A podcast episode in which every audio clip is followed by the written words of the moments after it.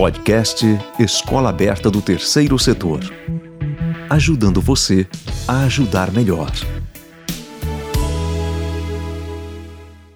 Olá, seja bem-vinda e bem-vindo ao podcast da Escola Aberta do Terceiro Setor.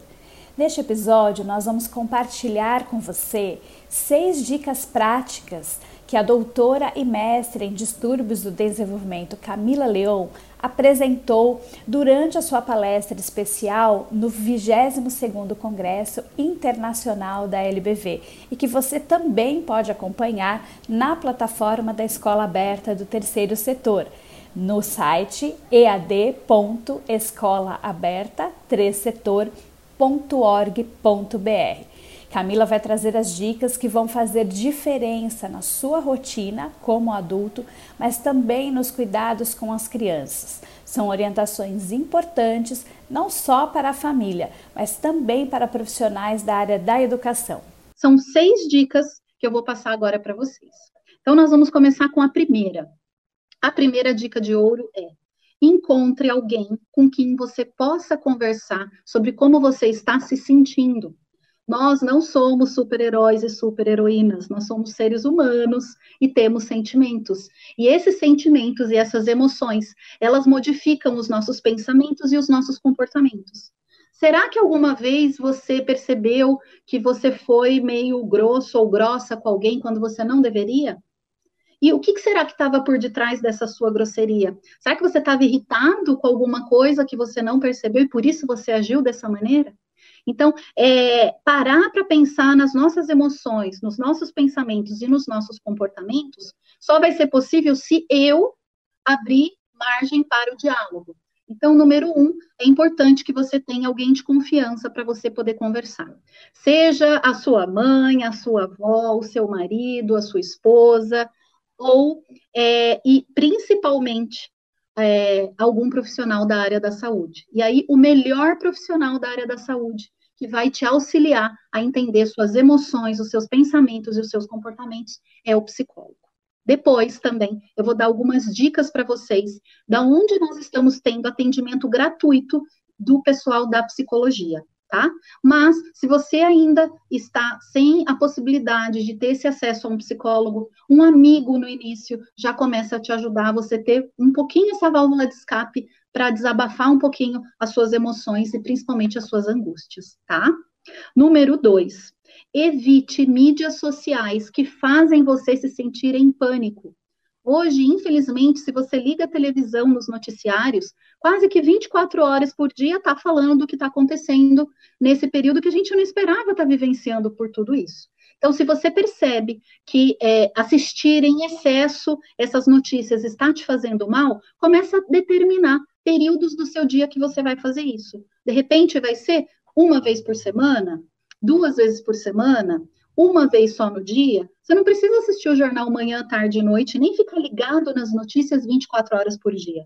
Procure selecionar um horário ou um jornal que você goste mais para fazer isso com alguma frequência, sem que isso te cause pânico ou aumente os seus sintomas de ansiedade. Porque é importante a gente ficar informado? Sim.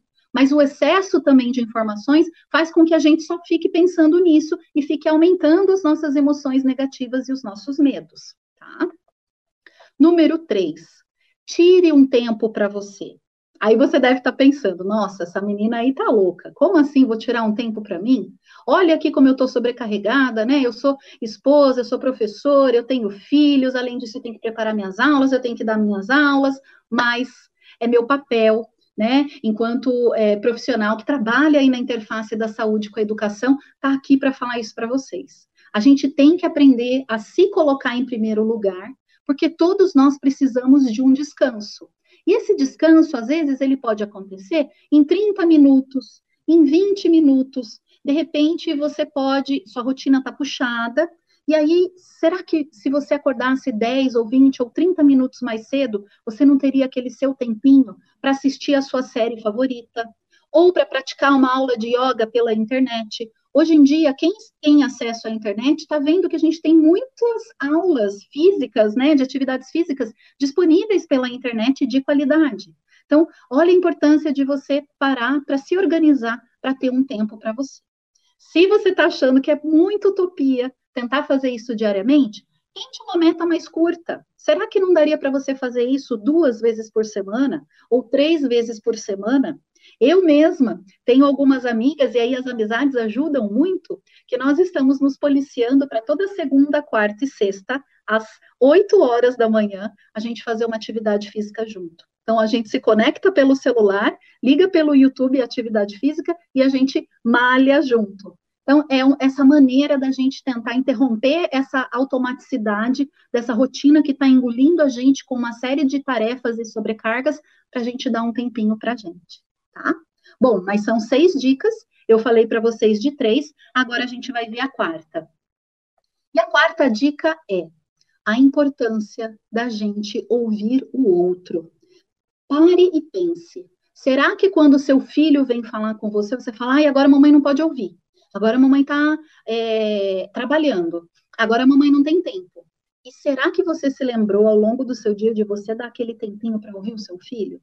E quando eu estou falando de ouvir o outro, é o seu marido, essas pessoas que estão convivendo com você em casa, sejam os seus pais, quem está convivendo com você. É importante que a gente pare, faça essa escuta atenta, porque está todo mundo é, sobrecarregado, com medo, com níveis de ansiedades altíssimo, de níveis de estresses, de estresse altíssimo. Então é importante que tenha alguém que possa ouvi-los. E de repente essa pessoa pode ser você. E você fazendo isso, você vira modelo para que eles possam fazer isso com as outras pessoas também, tá? Falando sobre a importância da gente ouvir o outro, tem uma questão muito importante que eu preciso falar com vocês sobre isso, que é a importância da gente validar a emoção da outra pessoa.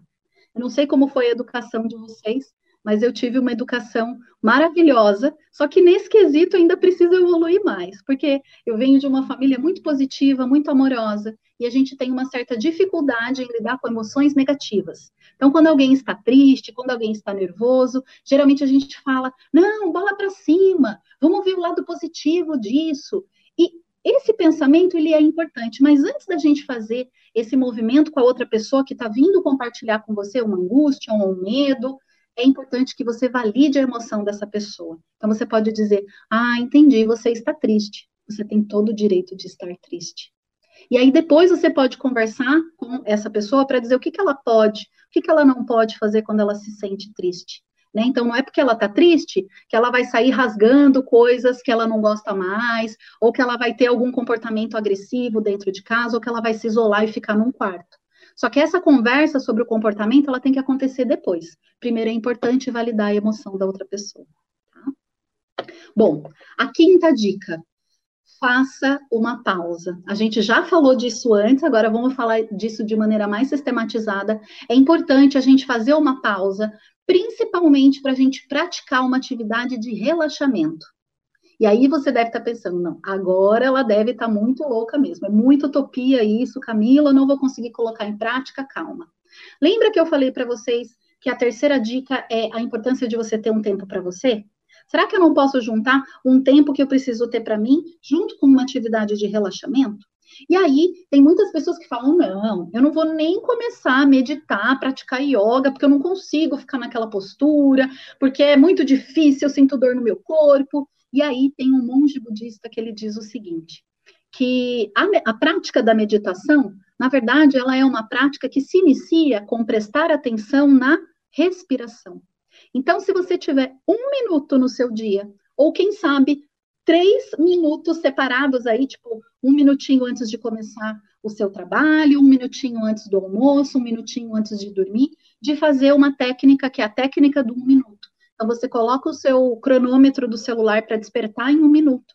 Você vai fechar os seus olhos, ficar numa postura confortável e prestar atenção no ar que entra e no ar que sai.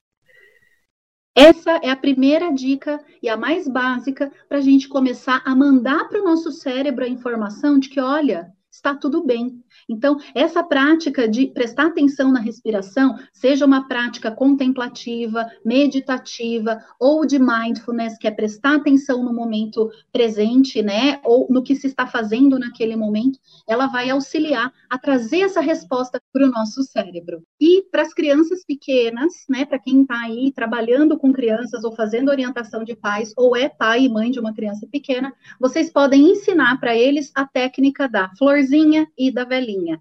Ou seja, você vai pedir para a criança imaginar uma florzinha e ela deve respirar a flor, a, cheirar a florzinha e apagar a velhinha. E aí você pode fazer isso mais de uma vez e com frequência para a criança ir tendo uma estratégia para aprender a se acalmar e mandar essa resposta fisiológica de que, olha, está tudo bem.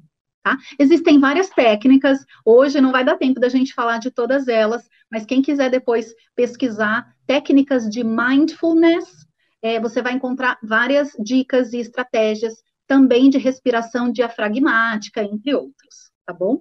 Bom, então agora a gente vai para a nossa sexta dica, que é saia de cena. Ou seja, toda vez que você perceber que você está ficando alterado, que você está ficando irritado, com uma situação ou com uma pessoa, a melhor coisa a se fazer é sair de perto. Para quê? Para que você possa se acalmar. Você se acalmando, você vai conseguir tomar uma decisão melhor, reagir melhor e dar uma resposta melhor, talvez para o problema que estava acontecendo ali na frente. É fácil? Não, não é fácil. Por quê? Porque isso vai é, exercitar em nós algo que é sair do meu comportamento automático, porque se antes eu já me irritava, já gritava ou já maltratava, agora eu tenho que interromper esse processo automático para fazer esse outro movimento, que é parar, pensar na situação, pensar na emoção, se acalmar, de repente, usando uma estratégia de relaxamento, para depois voltar para a situação e, de fato, tomar uma decisão em relação ao que estava acontecendo. Para quem trabalha com crianças, a dica que eu dou para vocês é uma dica que está disponível num programa de intervenção chamado PIAFEX, Programa de é, Intervenção para Estimulação de Funções Executivas e Autorregulação, comercializado pela editora é, Menon. Bom, qual que é o, quais são as dicas que tem dentro desse programa chamado PIAFEX para crianças pequenas? Então, crianças da educação infantil, crianças que estão no primeiro ano do Fundamental 1, mas você vai ver que dá para utilizar até com seu marido. O primeiro passo para ajudar nessa saída de cena é que a gente reconheça o nosso sentimento. E para a gente ser capaz de reconhecer o nosso sentimento, a gente precisa conhecer as emoções pelo menos as seis emoções básicas: alegria, tristeza, nojo, vergonha, raiva. Se você ainda não assistiu divertidamente, você pode assistir divertidamente para ir te auxiliando a compreender melhor os nomes das emoções básicas, tá? Então, número um, eu preciso saber o que, que eu estou sentindo né? Então, será que eu estou ficando vermelha porque eu estou nervosa? Será que meu coração está acelerando porque eu estou ficando angustiada? Quais são as reações fisiológicas que eu tenho? Então, número um, reconheça o seu sentimento. O passo número dois é pare e pense. Ou seja, saia de cena. Saia de perto daquela situação que está te irritando, te angustiando, te deixando excessivamente alegre ou muito triste. Por quê? Você sai de perto e vai fazer esse movimento de autorregulação, ou seja, de consciência em relação ao que está acontecendo. É, o passo número três é reflita e respire fundo três vezes. E aí a gente vê aqui a tartaruguinha dentro do, do seu casco, né? Então aqui seria a aplicação de uma estratégia de mindfulness, uma estratégia de relaxamento. Então, parar, interromper um comportamento automático e respirar, mandando essa resposta fisiológica para o seu organismo, e aí somente o passo 4, que é agora pense em uma solução. Então, agora sim, depois de ter passado por esses quatro passos, é que a criança pode tentar resolver o seu problema, tá? Então, é, essa é chamada de técnica da tartaruga, é, e a autora foi Meltzer, tá? Então, Técnica da Tartaruga de Meltzer, que está publicado também no Brasil, dentro do Piafex. Então, ficam aí algumas dicas para vocês se organizarem, para vocês pensarem em como vocês podem melhorar a saúde mental de vocês, uma vez que ela é muito importante, não só para você, mas para os outros que dependem de você. Para assistir essa palestra especial, acesse a plataforma da Escola Aberta do Terceiro Setor, ead.escolaaberta3setor.org.br. Na plataforma você também encontra muitos outros temas e assuntos referentes ao terceiro setor. Até mais!